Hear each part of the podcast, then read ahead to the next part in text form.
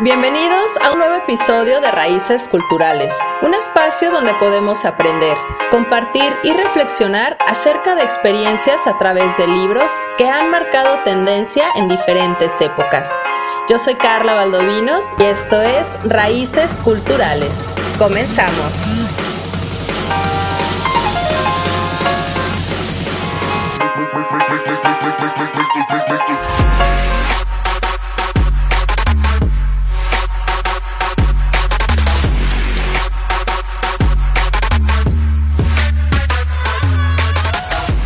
Estimados bibliófilos, buen día y bienvenidos a Cabina Digital. Agradezco nuevamente que me presten sus oídos para sumergirnos en este mundo literario.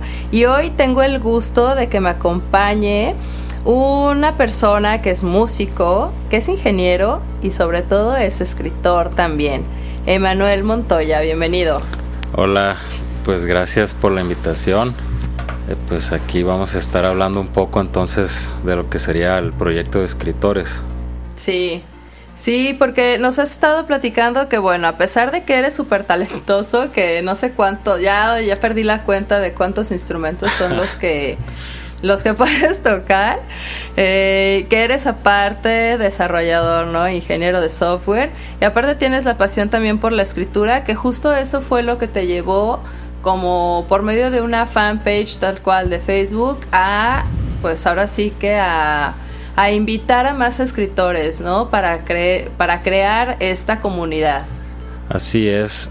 Pues la verdad fue, fue una experiencia medio rara, si te soy sincero. Cómo pasó esta parte de que fuera un fanpage a un proyecto serio, digamos, porque pues de inicio nada más quería apoyar escritores, quería así como, oye, pues pásame tus escritos y yo los pongo ahí como un canal de distribución de escritos, ¿no? Ok. Y dije, bueno, pues son, son, van a ser escritores independientes porque, pues los escritores que no son independientes, pues ya tienen una editorial, ¿no? Tal cual. Entonces fue de que aquí vamos a apoyarles un poco. Y la verdad tampoco no es un proyecto, pues digamos, nueva esa idea de querer apoyar. Hay muchos pues centros culturales y, y otro tipo de fanpage que también apoyan eh, a los escritores. Solo pues aquí como que al ver la respuesta que tenía de los mismos, como que empecé a idear ya con otro tipo de cosas como cómo lo iba haciendo en forma de servicios. Pero digamos que incluso en un inicio ni siquiera buscaba hacerlo por cobro, digamos, pues como para ganar dinero o algo así. Claro. O sea, como brindar más bien la ayuda a todos los demás escritores, como algo que a ti te hubiera gustado tenerlo también. Ajá. Pero igual también fue como que, oye, pues sí me gustaría ayudar a los escritores, vamos a ayudarlos. Y luego también me topo con esto de que hay muchos escritores que nunca se publican. Entonces aquí es donde digo, oye, pues sí me gustaría, hasta alguna vez pensé así, ah, como quisiera poder apoyar así a los escritores como si fuera beca de vamos, te voy a publicar.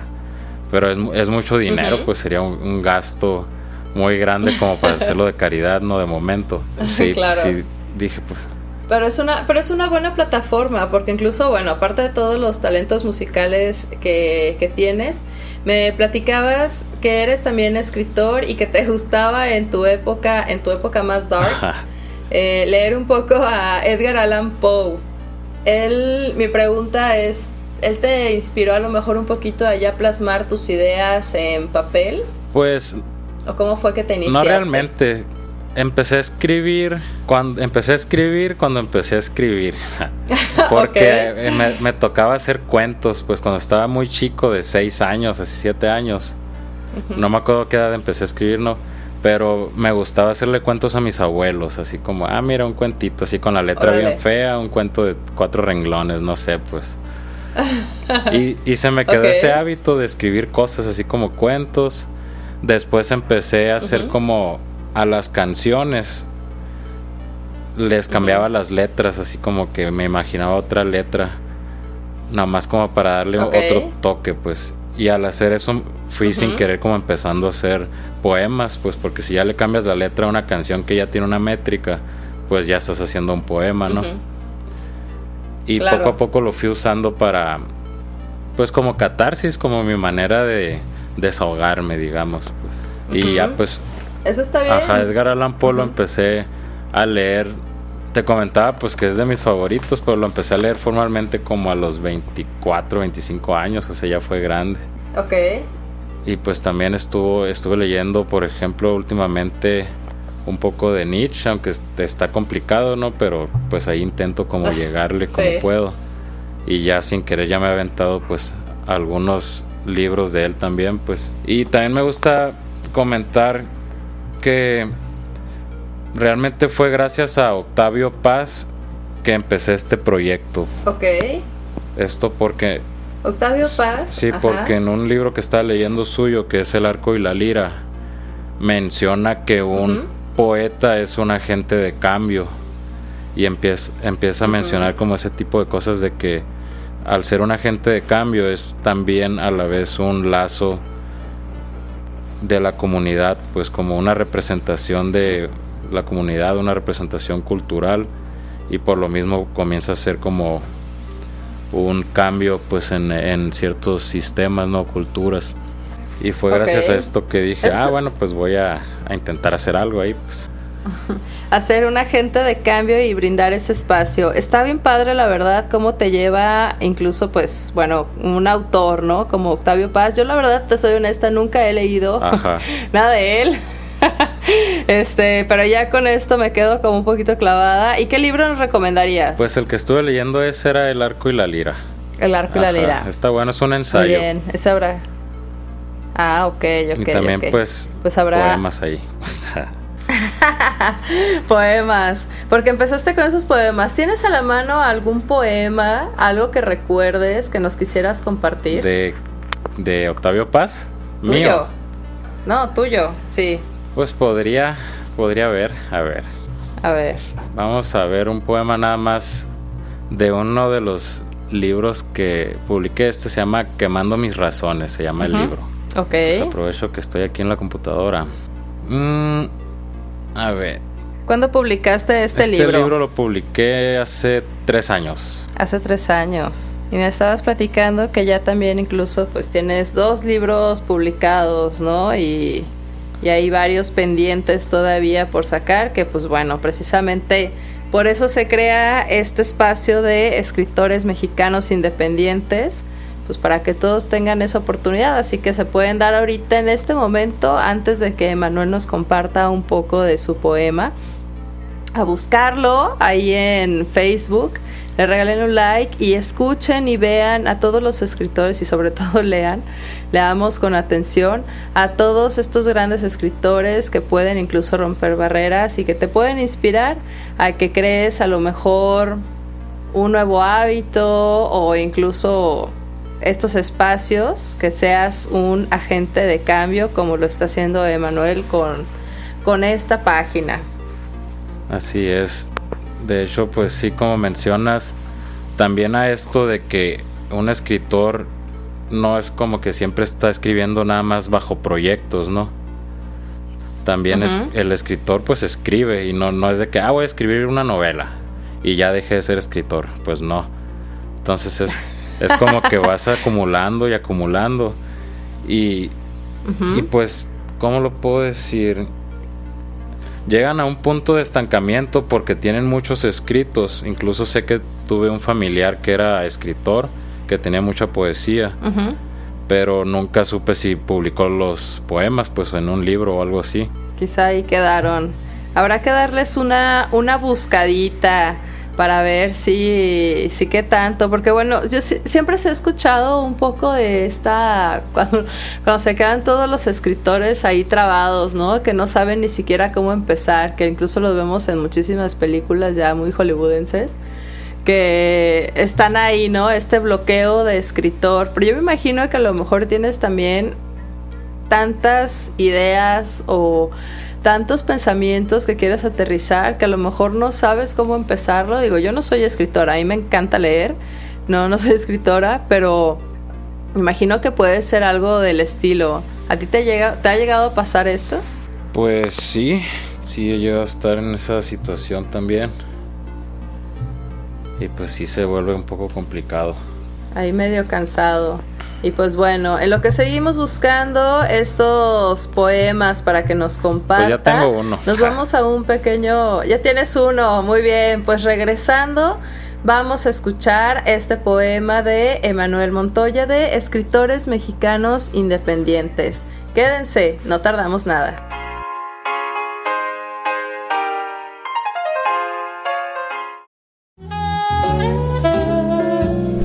Soy Trágica de Encuentro Sexual. Escúchame todos los jueves a las 9 de la noche. Te espero para hablar de sexo sin tabús y compartir experiencias sexuales de manera divertida, pero sobre todo sin prejuicios. No lo olvides, tenemos una cita los jueves a las 9 de la noche por cabinadigital.com, lo que te interesa escuchar.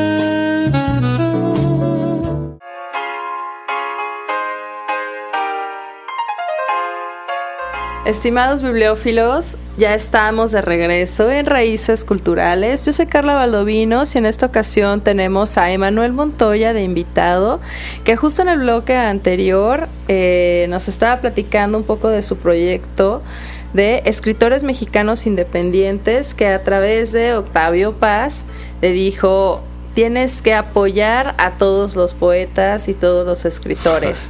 Así que nos quedamos con las ganas de que nos compartas, por favor, cuál es ese poema de uno de tus libros que ya tienes publicados. Este poema se llama Las trampas. Está en el libro Quemando mis razones. Las trampas. Este libro pues fue escrito entre mis 25 y 27 años entonces ahí hay muchos poemas como existenciales y cosas así, ¿no? Lo que va pasando uno a esa edad. Claro. Y pues este es las trampas. Vamos a iniciar a ver. A ver. Las trampas, las farsas, los cebos, las malas decisiones.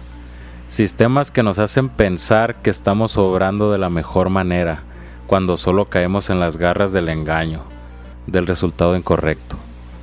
Aunque es distante la locura, pues no busca algo distinto tras dar los mismos pasos. Bajo el fraude se supone saber el resultado. Sin embargo, la meta está torcida, bifurcada. El engaño es una realidad en la que el personaje no sabe lo que hay detrás, pero sí el lector omnipresente, pero sí el escritor omnipotente. Nuestra estancia está plagada de trampas divinas, estas son las que juegan con nuestro tiempo, nuestra vida y nuestra existencia. Procesan las acciones que podrían cambiar nuestra manera de ser tras dar un simple paso. Por dar una afirmación, una aceptación, una despedida, una vida o una muerte en el lugar o en el momento equivocado. Nos desvían de nuestro camino verdadero a pesar de que no hay un destino.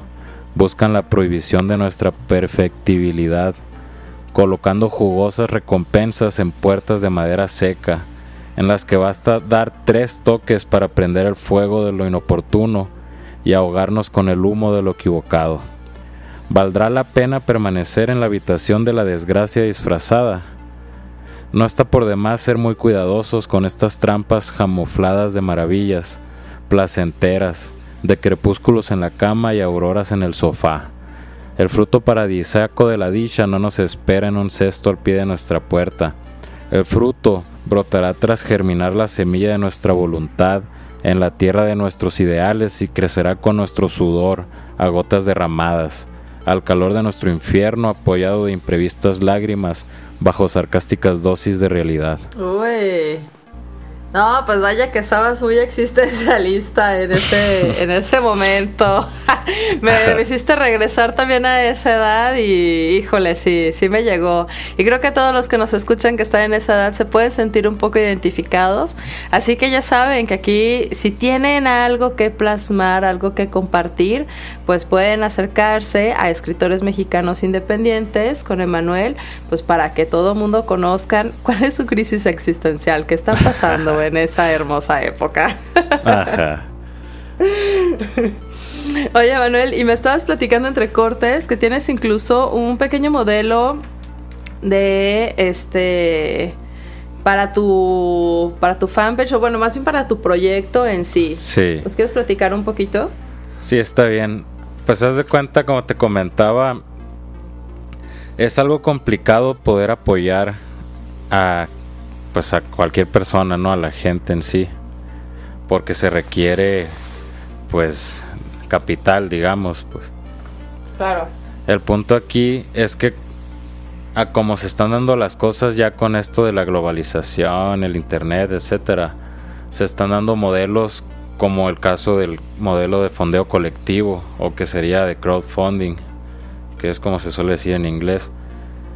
Entonces, basándome de un libro, el tercer libro que publiqué, lo publiqué basándome en ese modelo de fondeo colectivo en una plataforma que se llama Kickstarter. Entonces, una vez que se cumplió la campaña, por ejemplo, para ese modelo fue una campaña de 15 mil pesos en la que estuve dando de recompensa pues algo de mi música o el libro que se iba a publicar o libros pasados. Entonces todo esto me empezó a dar esa idea de, oye, pues si ya lo hiciste tú, ¿por qué no ayudas a que los demás hagan esto también? O sea, tú ya sabes de este modelo y ya publicaste tu libro con este modelo. Corre la voz con los demás para que también sepan que existe. Porque lo bueno de esto es que los libros se venden de una manera como de preventa. Pues es como, oye, estoy por sacar mi libro vamos viendo, mira, aquí te voy dando muestras y esto para que veas, a ver si te gusta y así. Y pues si te gusta, tú me das tu, con tu patrocinio, me das lo que costaría el libro y eso me acerca a la meta de poder publicarlo, pues.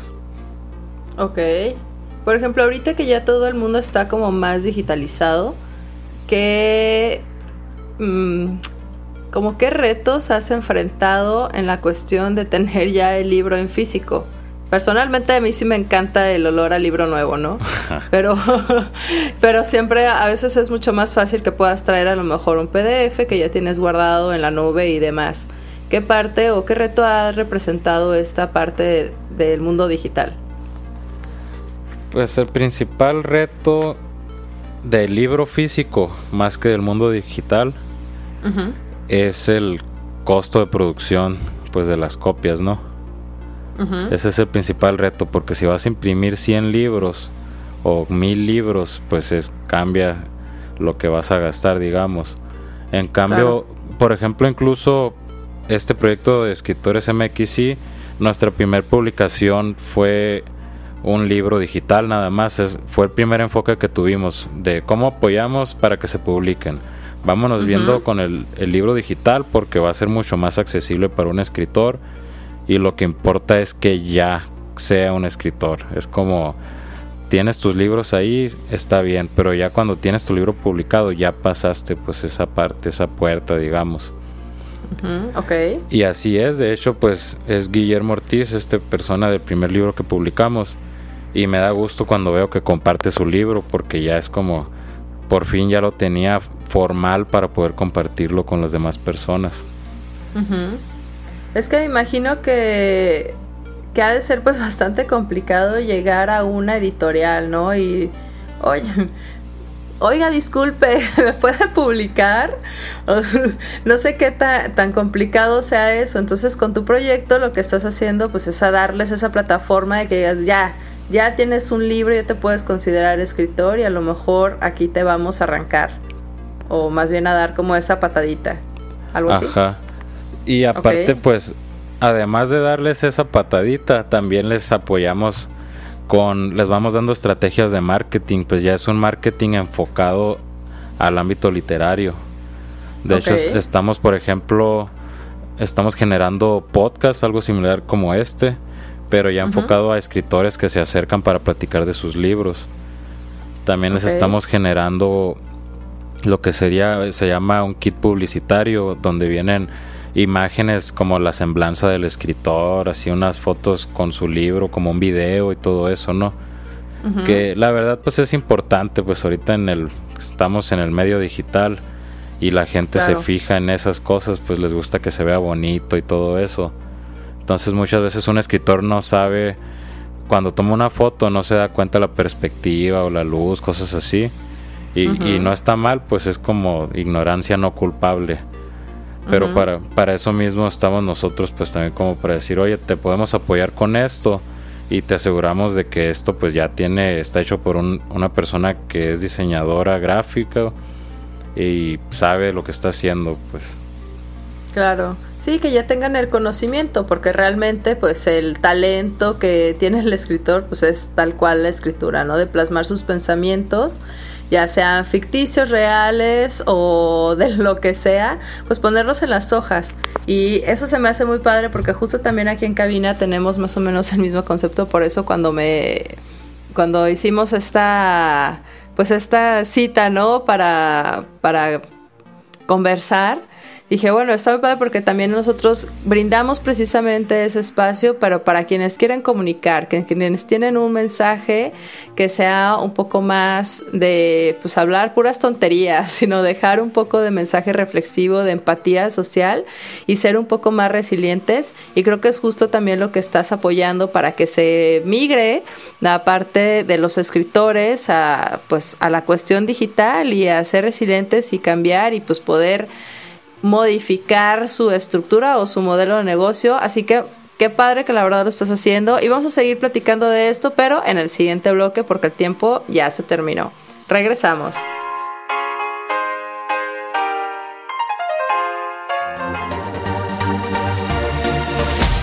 ¿Eres de los que se preocupan para que todo en tu evento salga bien? Los adornos, las actividades, incluso hasta los juegos para que se entretengan. Pero al final preguntas, ¿qué les pareció el pastel? Y la respuesta normalmente es, ok. Llama a Antonia Mía y pregunta por la variedad de sabores que tienen para ti. Pasteles de churro, pasteles de café o incluso puedes pedir la mezcla de sabores que más te guste. Antonia Mía, Pastelería Rústica. Búscalos en Facebook.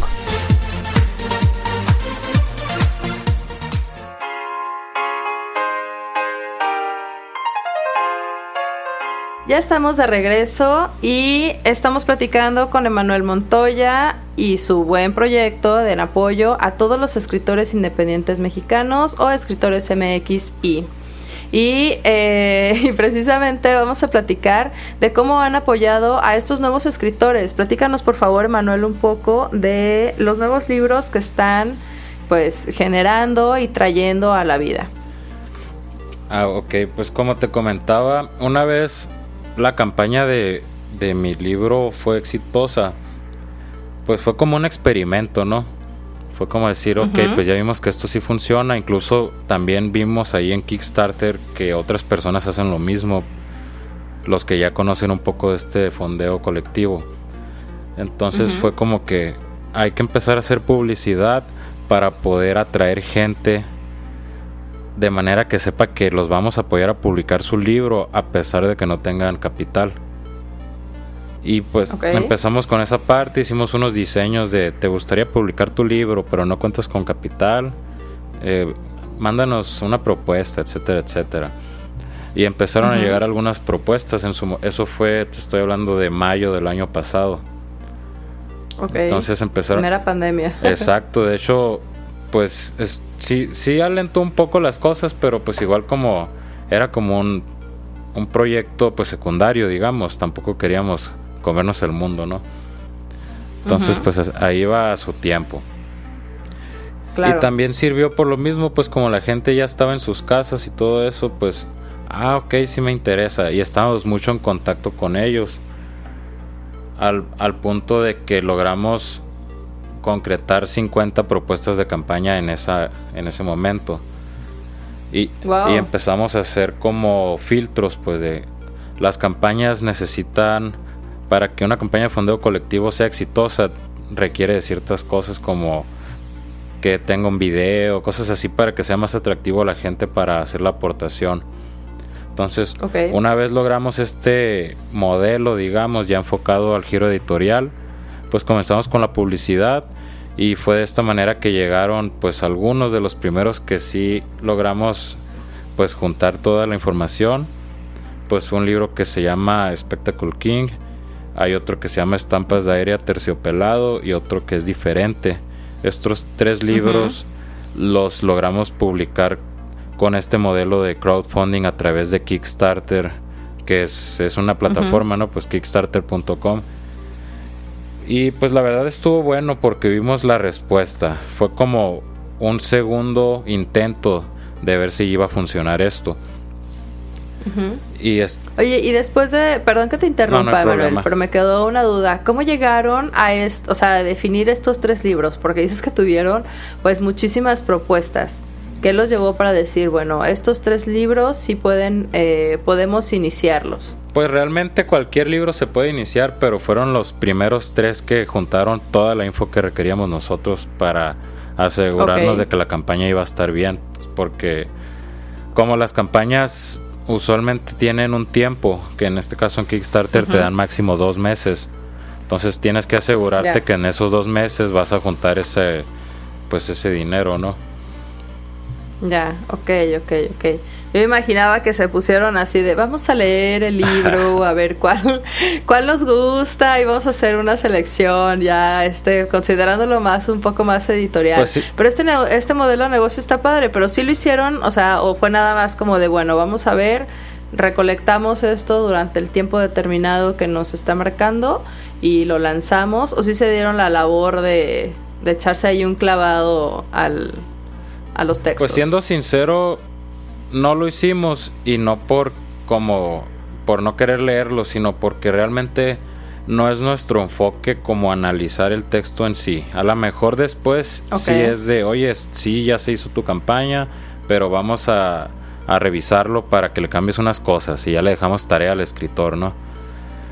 Pero de inicio cualquier libro puede ser publicado, pues eh, ahí es donde en ningún momento espero llegar a ese tipo de censura, pues decir, este libro no. Porque en mi visión está de que el libro, en el peor de los casos, va a ser patrimonio de la familia, pues va a ser nada más ahí de, ah, este libro lo escribió mi abuela o mi tío, mi mamá, y ahí está. Bueno o malo, ahí hay información de la familia, pues.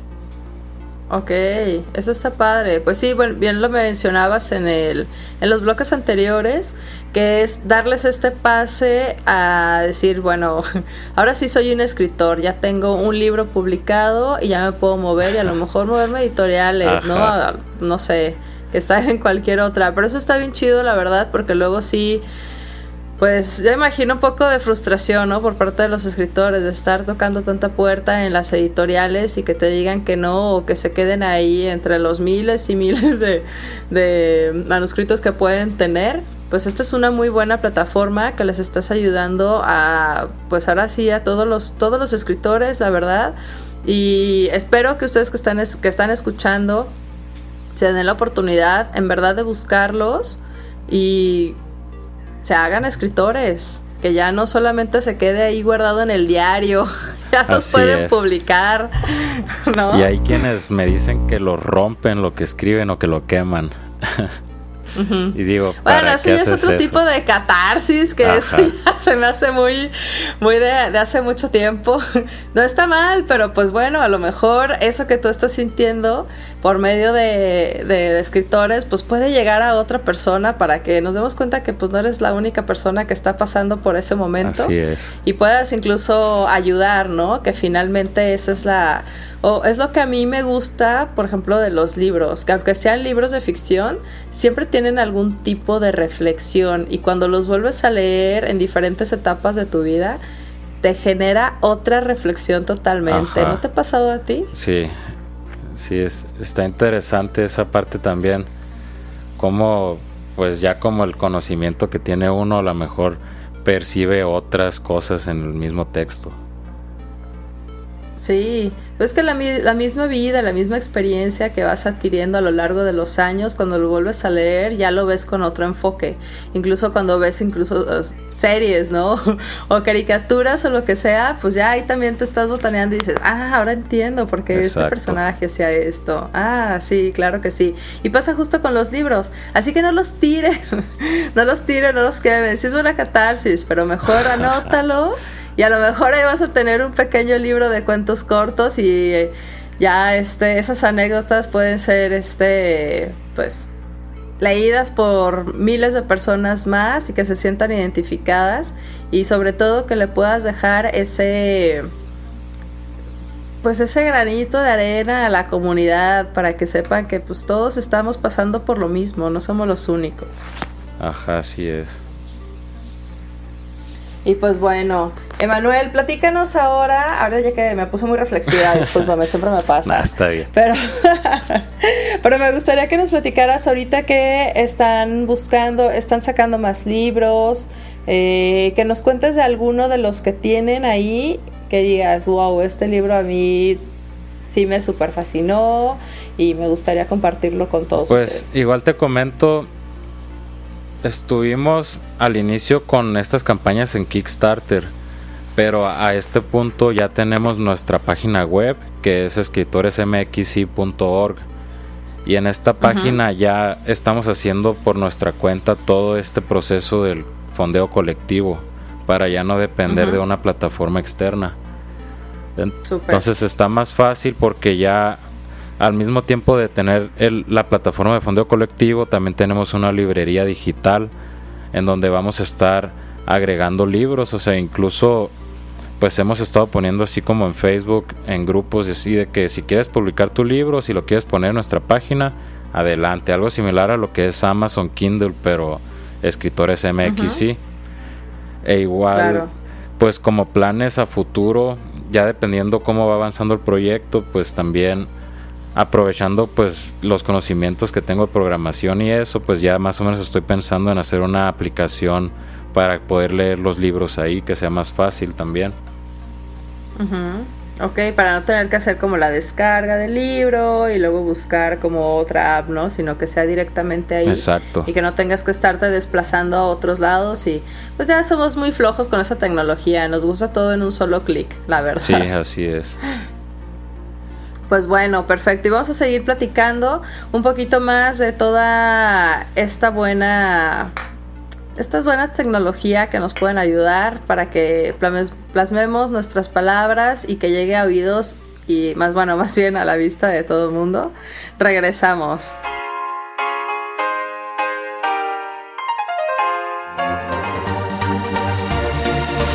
Hola amigos, yo soy Carla Valdovinos de su programa Labios sin Censura y me escuchan todos los miércoles a las 8 pm por cabinadigital.com.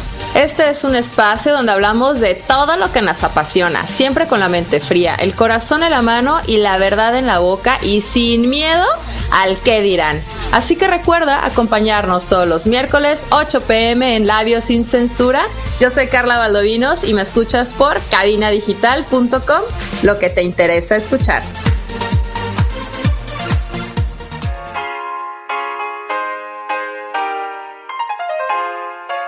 Ya estamos de regreso en el último bloque de Raíces Culturales. Nos acompaña Emanuel Montallo de Escritores Mexicanos Independientes. Y eh, ahorita vamos a platicar de cuáles son esos libros que nos han volado la cabeza, esos libros que tenemos que leer y releer y releer nuevamente. Y Emanuel, platícanos, ¿cuál ha sido uno de esos libros? Bueno, de esos libros que se tienen que leer y leer. Pues está, está difícil. para ti, para ti, para ti. Es que hay muchos, pero si pudieras elegir uno, dirías, este lo puedo leer, ya hasta las hojas están desgastadas, ya definitivamente tengo que ir a comprarme otro libro. Pues estuve un tiempo leyendo, por ejemplo, El ser y el tiempo de Martin Heidegger, pero estaba, estaba muy complicado para mi conocimiento pues del tema y decidí de... ¿De qué trata? ¿De qué trata ese libro? No lo conozco. Pues es un libro de filosofía de, pues, de este filósofo Martin Heidegger y empieza como que te empieza, ya ni me acuerdo para, para decirte, ¿no? Pero te empieza a hablar como de cómo el ser tiene una relación con su existencia y que por lo mismo de que se niega ante la muerte, algo así, como que empieza empieza como a, ignorarse, de una manera así como a engañarse. O él como que prefiere ponerse el velo, digamos, ¿no? En vez de aceptar las cosas, dice, no, no va a pasar. Y tiene esa negación, pues. Pero bueno, igual, este libro lo que quería decir es que como estaba muy complicado, mejor lo dejé y empecé a leer otros. anteriores a, él, porque pues él casi casi fue contemporáneo hace unos años. Y un libro que estuve leyendo mucho, pues son los diálogos de Platón, por ejemplo. Me gusta. Uy, buenísimo. Me gusta mucho estar platicando ahí casi casi con, con Sócrates. Es como buenísimo. Es un señor amargado ahí que va gritándole a la gente. De hecho, sí, fíjate que justo grabamos en uno de los podcasts anteriores, precisamente de raíces culturales. Hicimos este, este diálogo y estuvo muy interesante, pero bueno, no era con Sócrates, era con. Creo que ya lo estoy confundiendo, no sé, entre tantos. Ajá. Pero. Pero están muy interesantes esos. ¿Qué te gusta más de esa parte de que sí es como un señor amargado? Pues estuve leyendo, por ejemplo, por un estudio que, que estuve haciendo sobre el amor estuve pues mucho con el del banquete de Platón y la verdad pues está me gusta mucho como hace esta manera de que él hace que los demás saquen el conocimiento que le dice mayéutica es como que ah te voy a hacer preguntas porque yo sé que ya sabes nomás no te acuerdas o no lo has ordenado o algo así una especie de psicólogo ahora los conocemos Sí, eso está padre. ¿Y cómo fue esta que hiciste esta investigación de, del amor, me decía? Pues fue un, un, estudio que fui haciendo en base a un libro que escribí. Y pues, pues ahí me empecé a meter con ese. También hubo otros libros como El arte de amar de Eric Fromm, que también leí hace pues unos pocos años, unos cuatro años. Y estuve leyendo ahí otros relacionados con el tema. También pues me gustó en su tiempo cuando estuve leyendo de las enseñanzas de Don Juan, por ejemplo, que ya es otro rollo y no, pues ya no es tanto filosofía, es como más misticismo o algo así. Y también ya yéndome a lo más viejo, pues el primer libro que leí completo fue el de Drácula de Bram Stoker. que de hecho considero que no debí leerlo a esa edad, pues porque como lo leí a los 12, 13 años, pues estuve como 5 años creyéndome vampiro.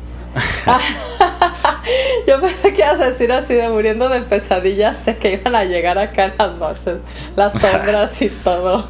No, pues sí me, me quedó, pues como me gustaba mucho la escena, por ejemplo, cuando nomás me acuerdo ahí como que va al castillo y se levanta y, y ve que ya llega y todo eso. Al final cuando ya le va a clavar la estaca, pues me acuerdo que esas hojas las leí bien rápido. que se vayan rápido. Ajá. Y en su momento pues me aventé las de Harry ah. Potter también, pues en la, cuando estaba en la preparatoria. Harry Potter, fíjate que yo no los he leído, no he tenido la oportunidad. Sí me, sí me gustan mucho las películas, pero los libros nunca he tenido la suerte de conseguirlos. Porque eso sí, me gustaría tenerlos en físico, no tanto en PDF. Digo, en PDF se pueden conseguir, ¿no? Pero en físico se me haría como que mejor. ¿Y tú qué prefieres? ¿Prefieres el PDF o el libro en físico? Mm, prefiero la verdad el libro digital. El libro digital, prefieres traer tu Kindle. Sí, es, pero ya lo estoy viendo como de esa transición necesaria, pues, porque el seguir con el libro físico, a pesar de que está bien, o sea, está, se siente bien leerlo y eso, pues es como ha sido por muchos años. Pero pues ya en algún momento se tiene que dejar, incluso ahora que va a entrar la realidad aumentada y realidad virtual, cada vez menos va a ser necesario el libro físico y va a pasar a ser mera ornamento, así como un CD en los grupos musicales. Va a ser algo similar de que, ah, compra mi libro o compra mi CD, aunque ya no lo vas a escuchar, pero para que lo tengas ahí de colección. Sí, sí, eso es muy cierto. Pero es que la verdad no hay nada. a mí sí me gusta mucho voltear y ver mi pequeña biblioteca con todos los libros así ordenados, aparte con un poco de, de bueno, estos van por autor y, y van por todos ordenados, ¿no?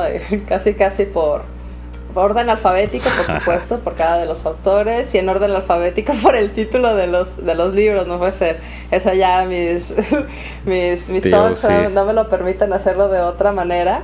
Pero este pero eso, pero sí es muy cierto, o sea, sí van a quedar nada más de adorno.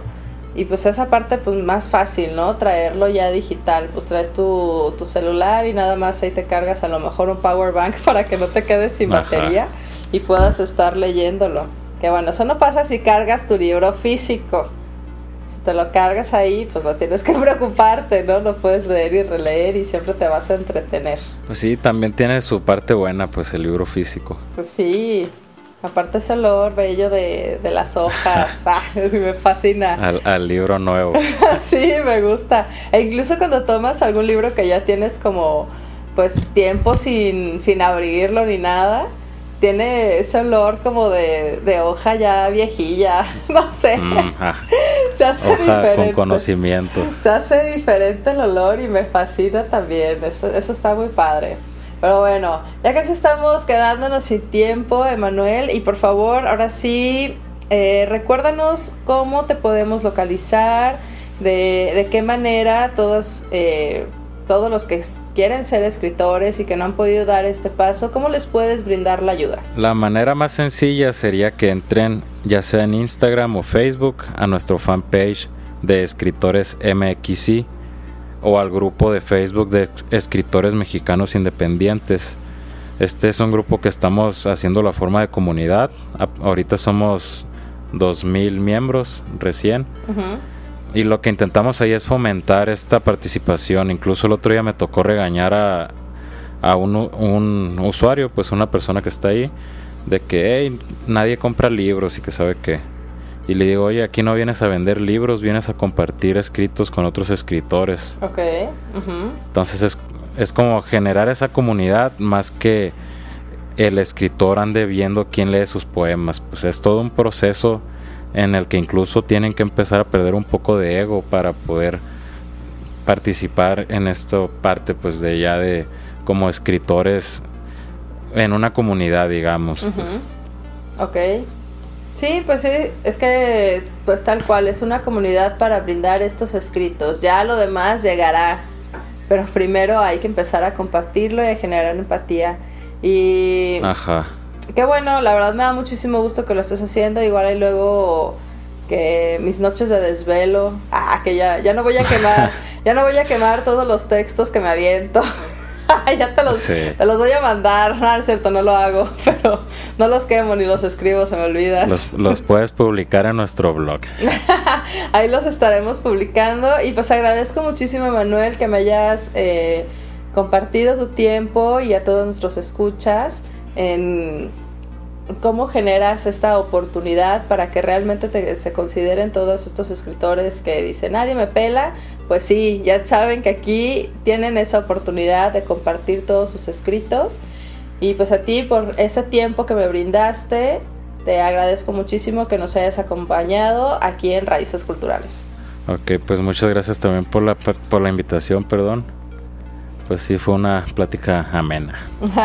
Menos mal. Y pues muchísimas gracias, mis estimados bibliófilos. Y si ya no tuvieron oportunidad de escucharnos hoy, se quedaron a medias, no se preocupen, les damos una segunda oportunidad, así como darle vuelta a esa hoja. Y nos escuchamos el siguiente lunes a las 12 a través de cabinadigital.com, lo que te interesa escuchar. Hasta la próxima.